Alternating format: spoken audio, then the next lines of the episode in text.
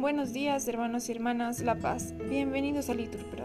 Nos disponemos a comenzar juntos los laudes del día de hoy, lunes 27 de marzo del 2023, lunes de la quinta semana del tiempo de Cuaresma. Ánimo que el Señor hoy nos espera. Hacemos la señal de la cruz en los labios y decimos: Señor, abre mis labios, y mi boca proclamará tu alabanza. Gloria al Padre, al Hijo y al Espíritu Santo Repetimos. Venid, adoremos a Cristo el Señor, que por nosotros fue tentado y por nosotros murió.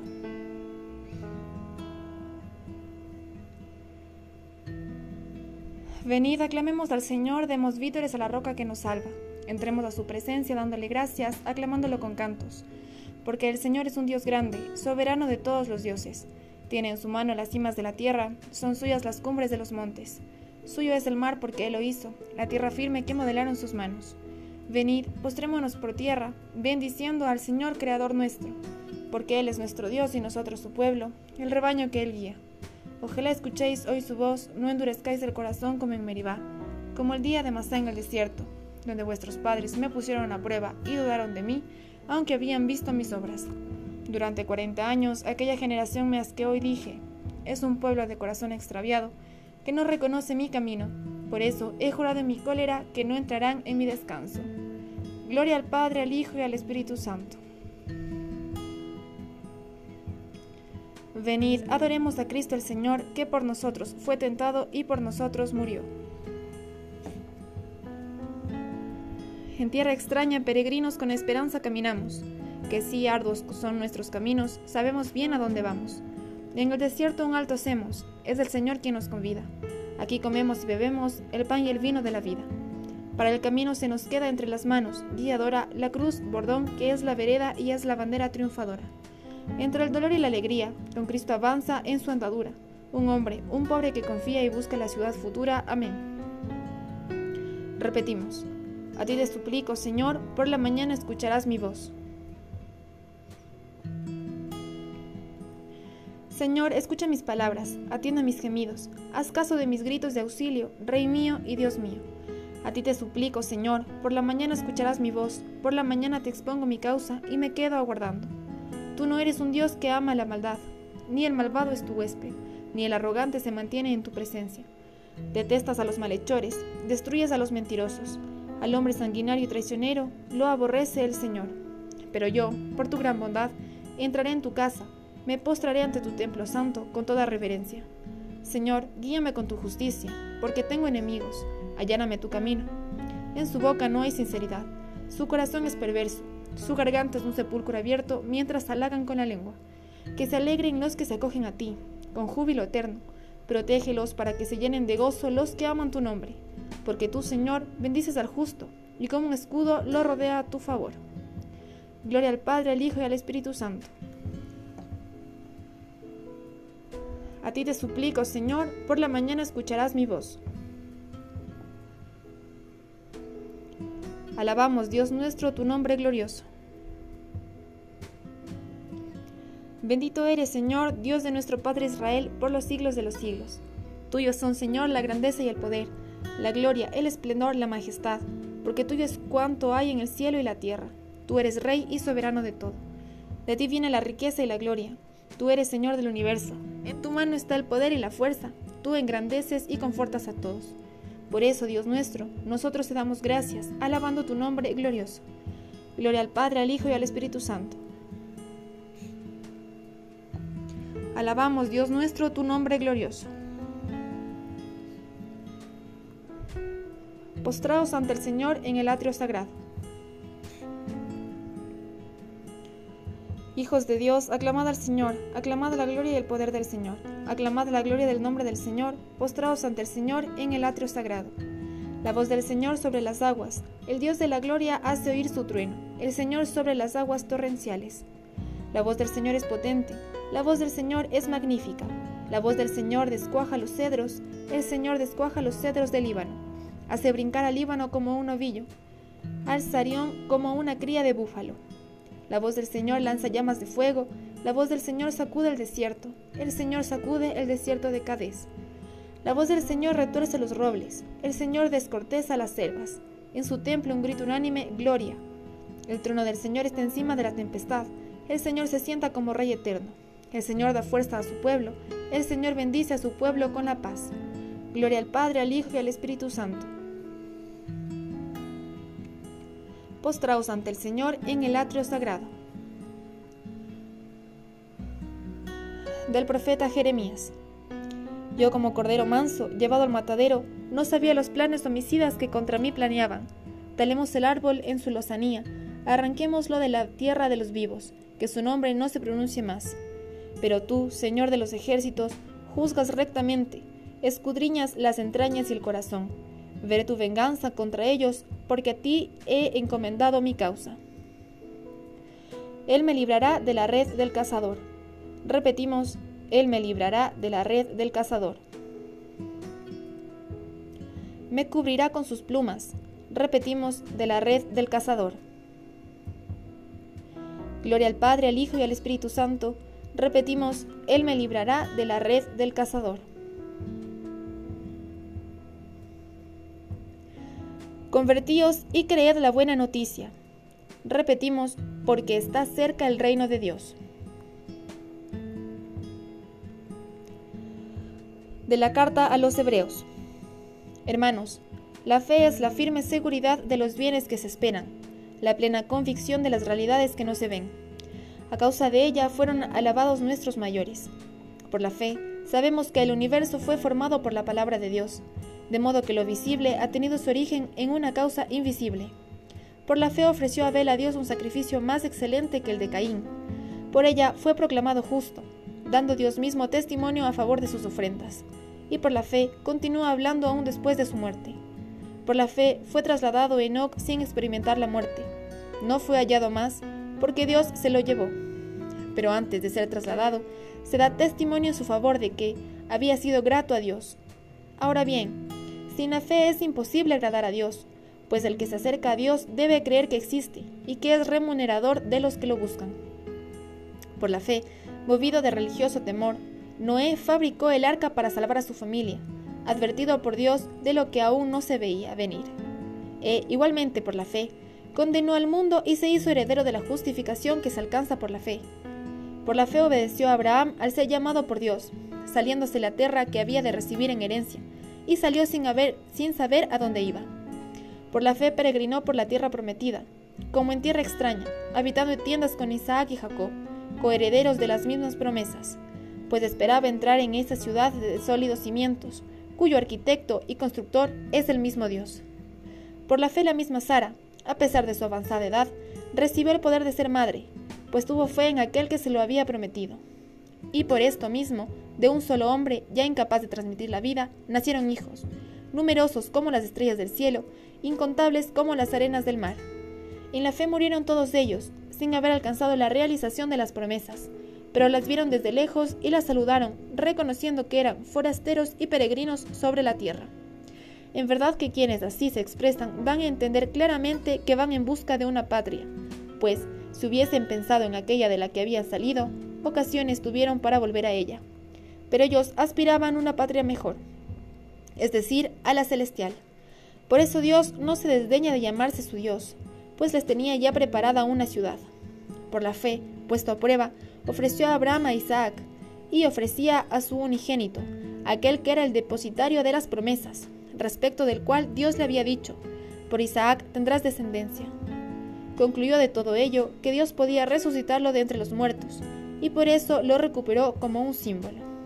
Palabra de Dios. Por la fe, puesto a prueba, ofreció Abraham a Isaac y ofrecía a su unigénito, aquel que era el depositario de las promesas. Repetimos, concluyó de todo ello que Dios podía resucitarlo de entre los muertos.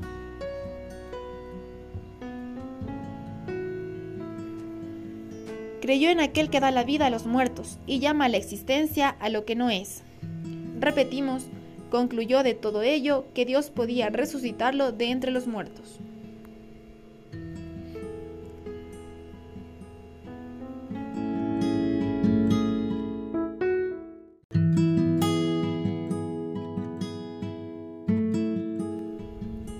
del comentario de San Juan Fisher, obispo y mártir, sobre los salmos.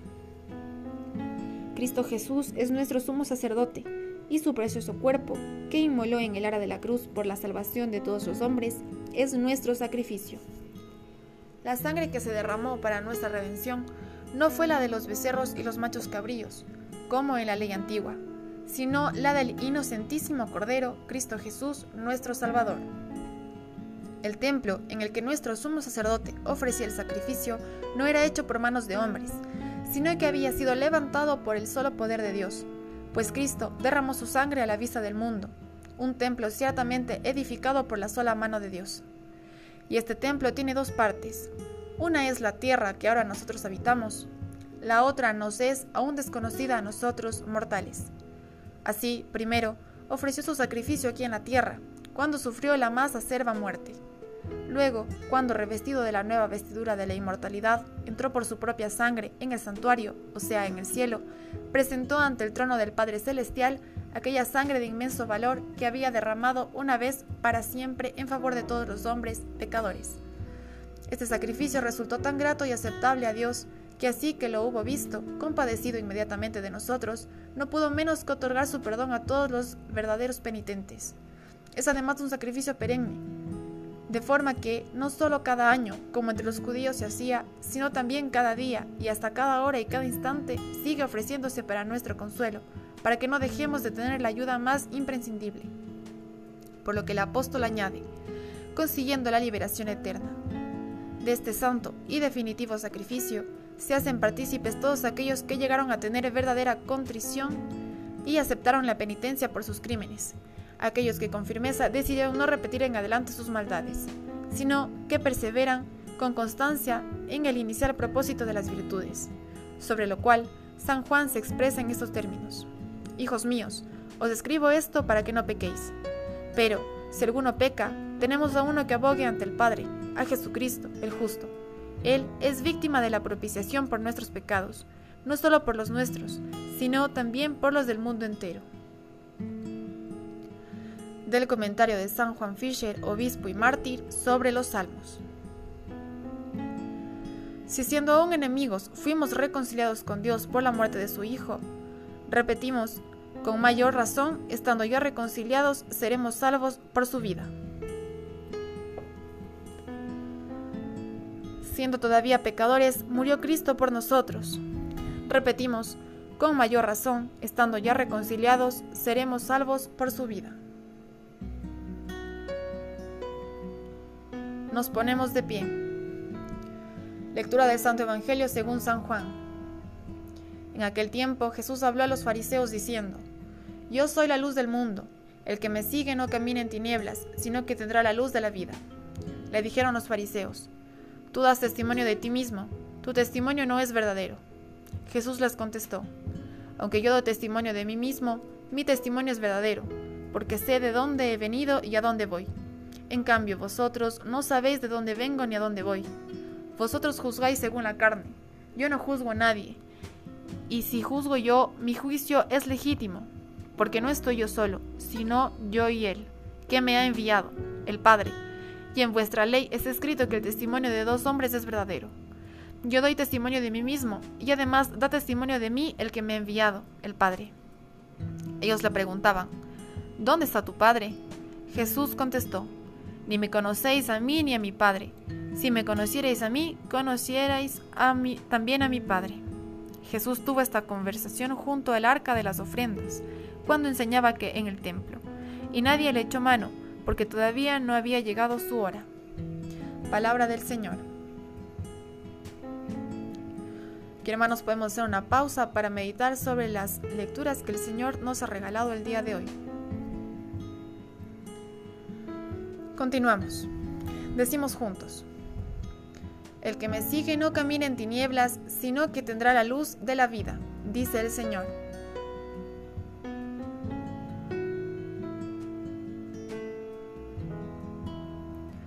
Hacemos la señal de la cruz mientras recitamos. Bendito sea el Señor, Dios de Israel, porque ha visitado y redimido a su pueblo, suscitándonos una fuerza de salvación en la casa de David su siervo según lo había predicho desde antiguo por boca de sus santos profetas, Es la salvación que nos libra de nuestros enemigos y de la mano de todos los que nos odian, realizando la misericordia que tuvo con nuestros padres, recordando su santa alianza y el juramento que juró a nuestro padre Abraham, para concedernos que, libres de temor, arrancados de la mano de los enemigos, le sirvamos con santidad y justicia en su presencia todos nuestros días.